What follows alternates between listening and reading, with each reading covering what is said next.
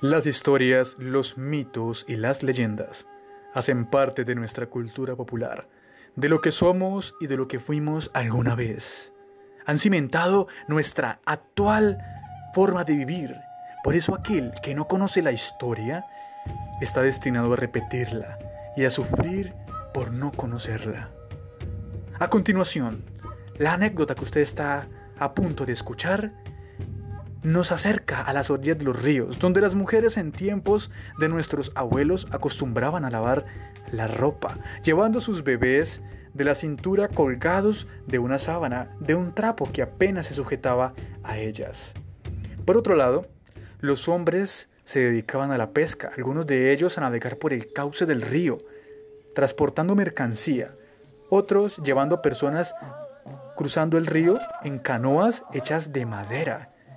Imagínense usted caer al precipicio del río y no poder salir. Nuestros abuelos cuentan que por los ríos de Colombia, especialmente en el río Magdalena, un ser místico, aterrador, acechaba a todo aquel que pasara por su camino y tenía como costumbre robarse a las mujeres más hermosas y preciosas de la región, dignas de robarse las miradas de aquel hombre que las viera. Por otro lado, también ahogaba a los pescadores que no cumplían sus promesas, que no le cumplían la promesa a este ser místico y aterrador. Usted se encuentra en Sin Tanto Rollo. Bienvenido. Mi nombre es Juan Martínez. Y sin más preámbulos, vamos con la historia.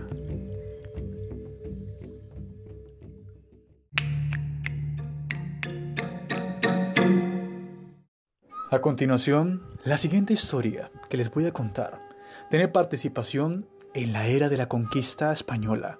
Por allá por el año de 1499 y 1500, Cristóbal Colón arrasaba las costas colombianas con sus tropas españolas. Desalmadamente fueron ganando terreno en la región, destruyendo años de historia, años de cultura, sin piedad alguna.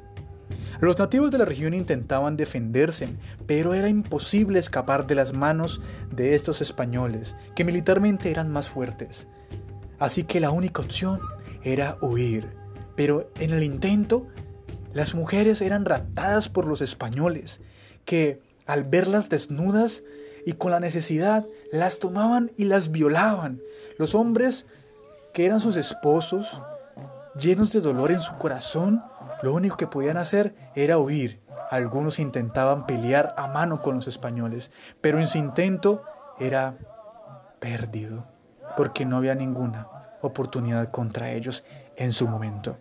Así que los españoles poco a poco se fueron introduciendo en la región y las tribus fueron alejándose, introduciéndose más al centro del país, que hoy es Colombia. Entonces, en ese momento sucede algo impresionante y es que en una de las tribus que se encuentra en el centro del país, en la región de los Andes, en la cordillera de los Andes, por donde cruza el río Magdalena de norte a sur, un chamán hace un sacrificio, un chamán fuerte, grande, donde tenía tenacidad y era conocido por su valentía. Así que decidió hacer un sacrificio y se introdujo en el río Magdalena, haciendo por última vez un sacrificio a sus dioses, a sus adoraciones, a sus entidades superiores a las cuales él adoraba. Así que estos dioses le concedieron la oportunidad de convertirse en un ser místico del mar, perdón, del agua. Un ser místico que le permitía ahogar a los españoles cuando navegaban por el río Magdalena. Estos españoles morían inmediatamente al ser raptados por este ser al cual llamaron el Moán, o el más conocido, el Poira, un hombre corpulento, de mechas largas, de cabello sucio, un hombre grande, acuerpado y, sobre todo, con unos ojos en llamas unos ojos que inmediatamente ante la, mirada, ante la mirada era inconquistable la persona e hipnotizada. Inmediatamente la cultura popular fue desarrollando toda esta historia y fue alejándose poco a poco hasta el momento de decir que este Moan ya no le importaba al final lo que sucediera con aquellos navegantes que estuvieran en el camino. Así que decidió también robarse y llevarse a toda mujer que viera a las orillas del mar, a las orillas del río, donde desembocaba principalmente el río, y también a las orillas de los pueblos. Dicen que acostumbraba a estar viendo a las mujeres desde lejos y que se transformaba en un hombre impresionante y joven que las conquistaba y las ahogaba y las llevaba al centro del río. Muchas son las historias que se han creado de este ser mitológico que tras generación tras generación ha sido relatado por muchas personas, por muchos cuenteros. Esta es la historia del Poira un ser mitológico que en su momento fue un héroe y que con el tiempo se convirtió en una historia inolvidable. A continuación vamos a escuchar un relato de las historias más tradicionales de unas personas muy bonitas de la región colombiana. Espero que lo disfruten.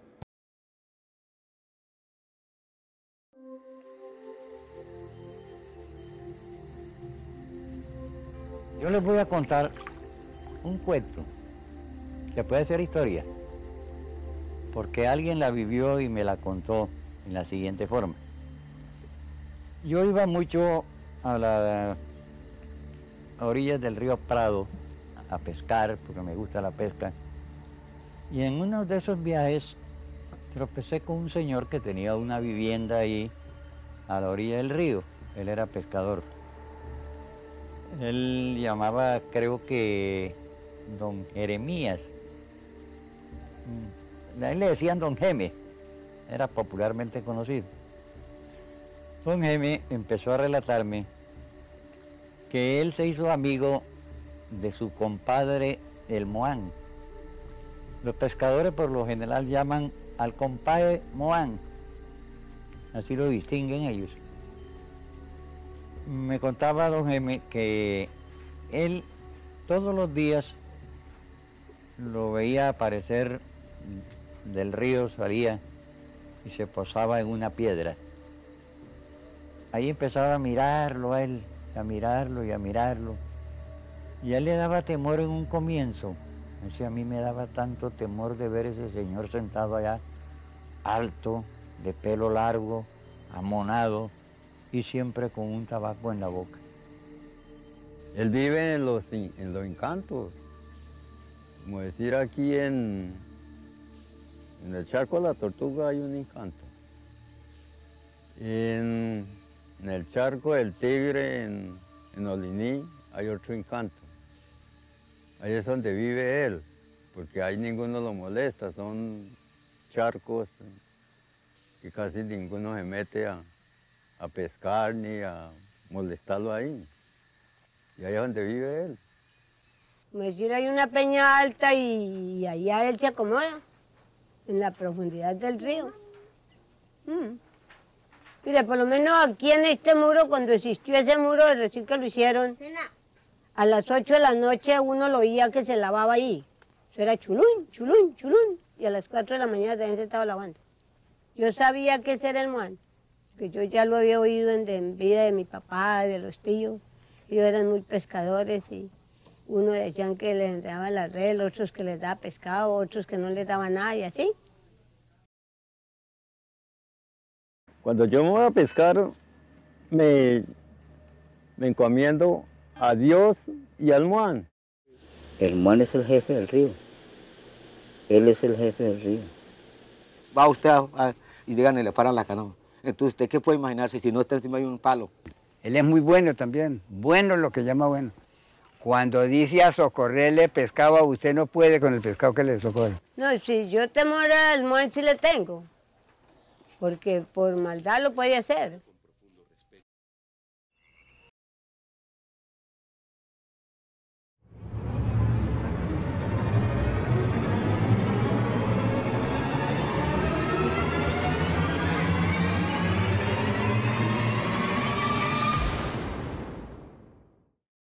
El Moan o el Poira. Esta leyenda popular creció durante muchos años en el centro del país, especialmente en la región andina, cerca a los pueblos aledaños al río Magdalena. Sí, ellos mismos, los habitantes de estas regiones, especialmente los pescadores, hacen su advertencia que para poder estar en el Magdalena hay que hacer un tributo.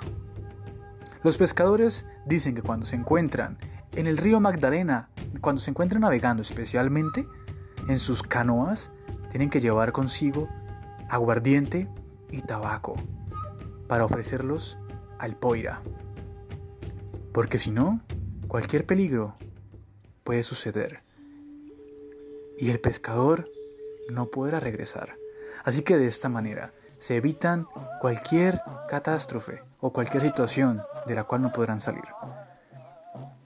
Entonces, también por otro lado, las mujeres tienen que tener cuidado y llevar consigo una moneda de cobre cuando se encuentren lavando a las orillas del río. Muchas son las historias que se han creado de este hombre. Muchas son las leyendas y desapariciones que se les atribuyen al Moan.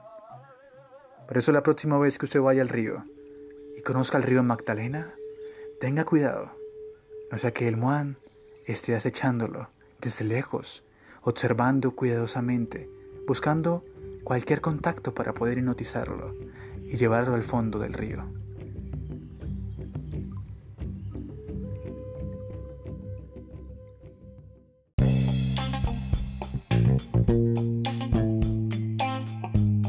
Bien, mis queridos amigos y mis queridos oyentes, el capítulo de hoy espero que les haya gustado.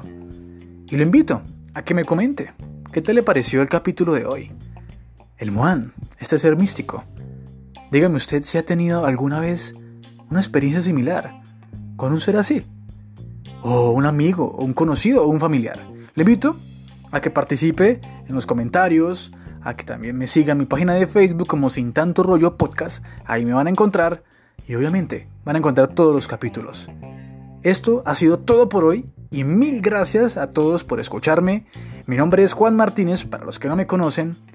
Espero que tengan un feliz fin de semana y sobre todo que tengan muy buena salud y que la estén pasando de maravilla. Un saludo muy fuerte, un abrazo y chao chao y hasta pronto.